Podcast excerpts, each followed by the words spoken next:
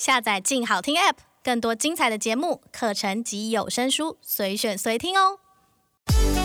聊经济就像话家常，企业动向、市场脉动，都在财经轻松讲。各位听众，大家好，欢迎收听由静好听与静周刊共同制作播出的节目《财经轻松讲》，我是静周刊的副总编辑曹宇斌。我们今天非常欢迎哦，请到我们这一次写封面故事的另外一位同事乔慧。大家好，我是财经组的记者乔慧。哦，这这一次乔慧非常不容易哈、哦。约到了我们这个观光业的最大咖金华酒店的董事长潘思亮。那我想最近大家都在讨论，就是整个疫情哦降级之后，当然政府是非常积极的想要振兴经济，可是目前看起来整个内需市场好像还是问题蛮大的。那这一次为什么呃潘思亮董事长会接受我们的专访，呃而且是独家专访？那我们乔慧约了好久，把他约到了。赶快来请乔慧来说一下，他到底为什么这一次接受我们的专访？这样子，其实他这次愿意接受我们的专访，他在采访的一开头就是说，其实是因为他就是真的看不下去这样子。那看不下去的原因是因为说，其实他谈的是国际观光产业，那这个产业它主要就是。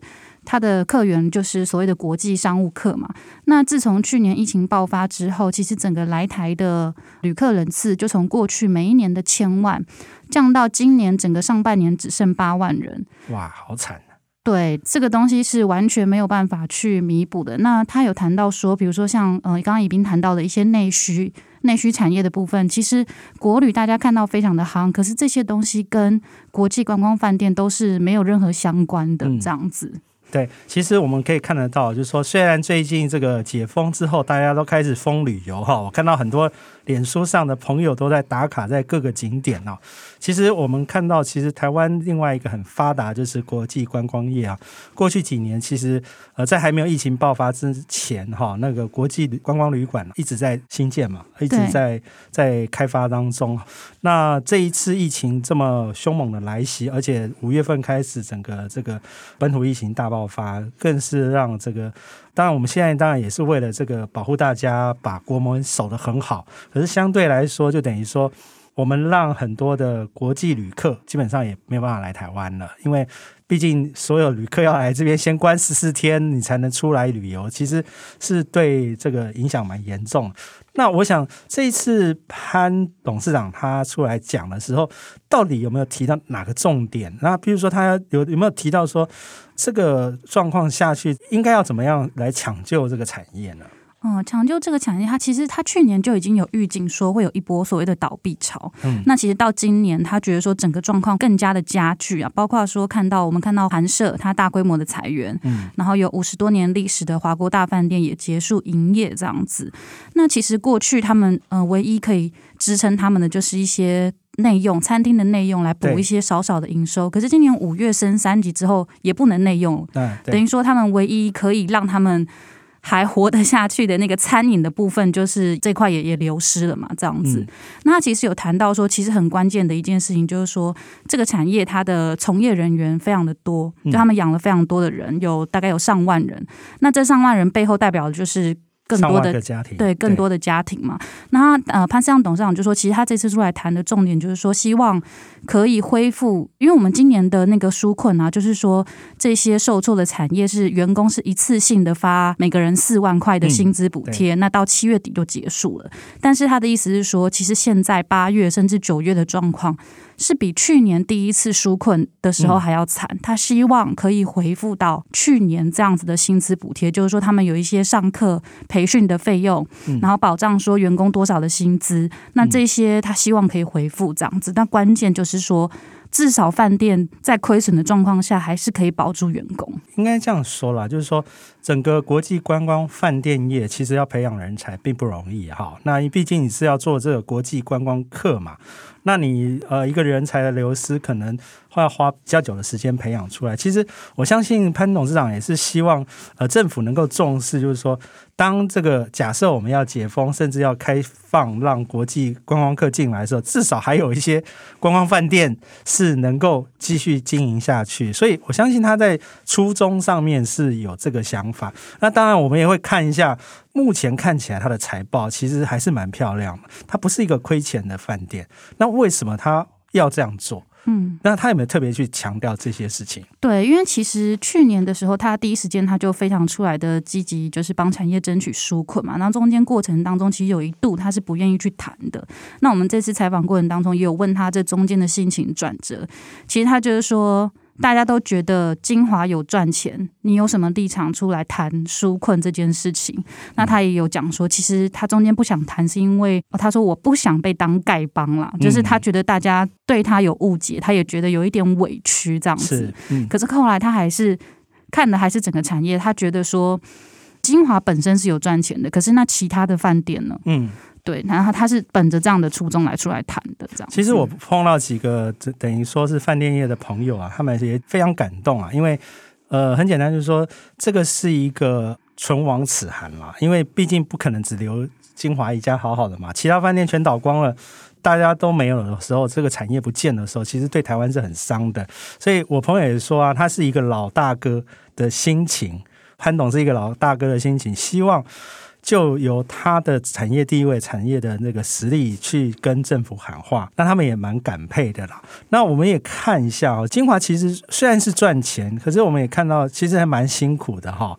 前阵子他们股东会的时候，其实他也谈到他卖掉他一个小金鸡嘛，达美乐。他目前怎么看？就是说他为什么要去卖掉这个？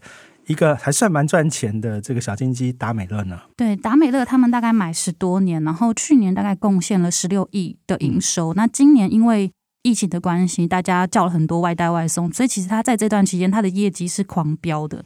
可是他为什么要卖掉的原因是，其实他有评估过。他每个月要付出的薪水大概是要上亿，嗯，那卖掉达美乐是用十七亿元卖掉，他去评估说这样子的费用可以让他支撑大概员工两年的薪水，嗯，对，所以他是用一个所谓买保险的心态来保证说他未来一两年至少我可以不用裁员，嗯，去卖掉这样子。那我觉得他的心情也是蛮纠结的，因为他股东会的时候。他是蛮激动的，说我连主产都卖掉了。对，对，他那时候有讲说他卖主产了。对，可是我我们采访他的时候，他的心情就比较平静一点啦，就是恢复他就是在商言商的本性。当然，我觉得他也应该要，比如说他的股东之类的，他也需要去交代。所以他有谈说，其实这桩交易他是把它卖给一个现在全球最会进行达美乐的一家澳洲的公司，他觉得他。啊，卖的价钱也很漂亮，是他当初买价的四倍。Oh, okay. 对，嗯、所以他对得起达美乐这家公司，也对得起金华的员工，也对得起所有的股东啦。他最后是这样子总结说，这是一个很漂亮的交易，嗯、但是他还是觉得，他说就很像嫁女儿啦，嗯、嫁到很好的家庭，高兴，但是。还是会心痛舍不得这样子。对啊，毕竟你说你养了他十几年，突然你要把他嫁出去，我相信所有的这种爸爸都是会舍不得哈。这个女儿要虽然嫁个好人家，还是会舍不得啊。呃，金华能够赚钱，其实也是蛮厉害的哈。因为本身我也是金华这个美食到你家的客户哈，因为我还蛮常去上网去订他那个美食的哈。那这一次他们自救的方法，他有没有跟你说一下整个他们整个自救的方法？我相信很多的听众朋友会很好奇。对，那金华它有个特色，是因为它有非常多的餐饮品牌。那它就是这一次在疫情期间，他们就是呃整合这些所有的餐饮品牌，然后推出了一个就是刚刚宜宾谈到的金华美食到你家，就是做餐饮的外带外送。那它这个东西它做的非常成功的原因，是因为金华在疫情之前，它是一家五星级饭店，那它的餐饮其实也。也不便宜啦，蛮贵的。对，老实说不便宜。可是因为他现在做这个所谓外带外送，相对就一定会有一些折扣。嗯，那民众也就是可能在那三个月期间，也已经不知道要吃什么，所以他的那个业绩是非常好。我记得当时还好到说大家排队去买，还闹上新闻说要你将群聚之类的。对对，对，大概是这样。然后再来就是说，他们的国旅不谈这三个月，就是三级警戒期间，其实从疫情过后，他们的国旅其实一直是。各县市的第一，当然它各家有它的特色啊，比如说泰鲁阁精英、嗯，蓝城精英，然后台南，就它每一家饭店都可以说是当地的，就是整个住宿率的第一名这样子。嗯嗯、对，对，其实我我看那个一解封之后，我好几个朋友都跑去什么泰鲁阁精英啊，就是蓝城精英啊，不然就是台南精英，都有他们 住宿的第一首选的那种感觉哈。当然也不只是这样子啊，其实我们也看到说金华也做了一些多品牌的这个经营啊，譬如说他好像也跟王丽玲有一个合作嘛，对不对？那还有跟通路也有一些合作，这些又是哪些新的这个？算是求生之道。嗯，他有谈到说，他们现在这个所谓美食外带外送，他希望未来。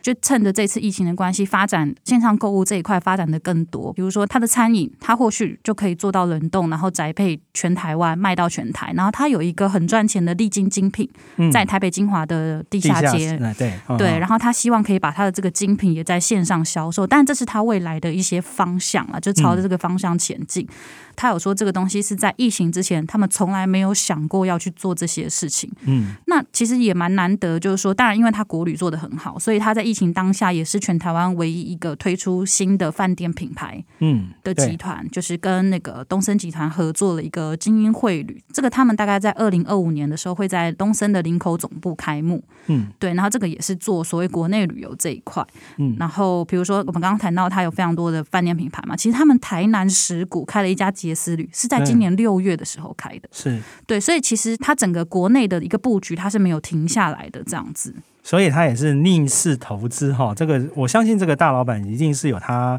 相当独特的眼光啊。那我大家也会好奇整整个金华这个集团哈，你可不可以跟大家说一下整个金华的集团大概他怎么去破坏他整个集团？呃，目前在国内的规模，甚至他未来在海外有没有什么新的计划呢？嗯，其实金华它是可以说是台湾大概十几年前了，它是最早。有一个就是国际饭店品牌的本土饭店业者，所以其实他做的不只是台湾，他看他打的其实是全球杯。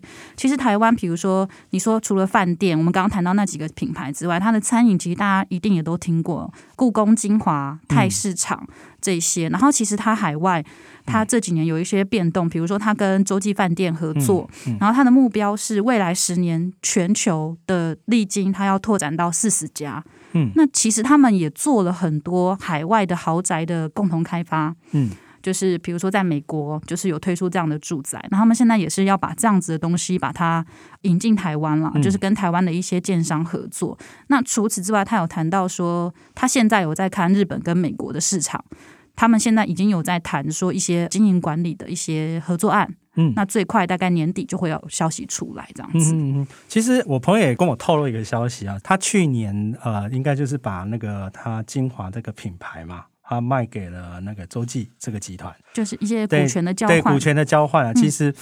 他如果那时候没有做这个股权的交换，其实他会更辛苦啊，因为毕竟洲际这个集团在全世界算是顶尖的集团啊，那个集团资源是相当庞大，它的资金的这个充沛程度也是比目前晶华更大。那我相信整个潘董在布局上其实是相当有远见的一个企业家。那你这一次的专访中，你自己怎么看他这个人？还有就是说，你对这个专访你觉得最有意义的事情是什么？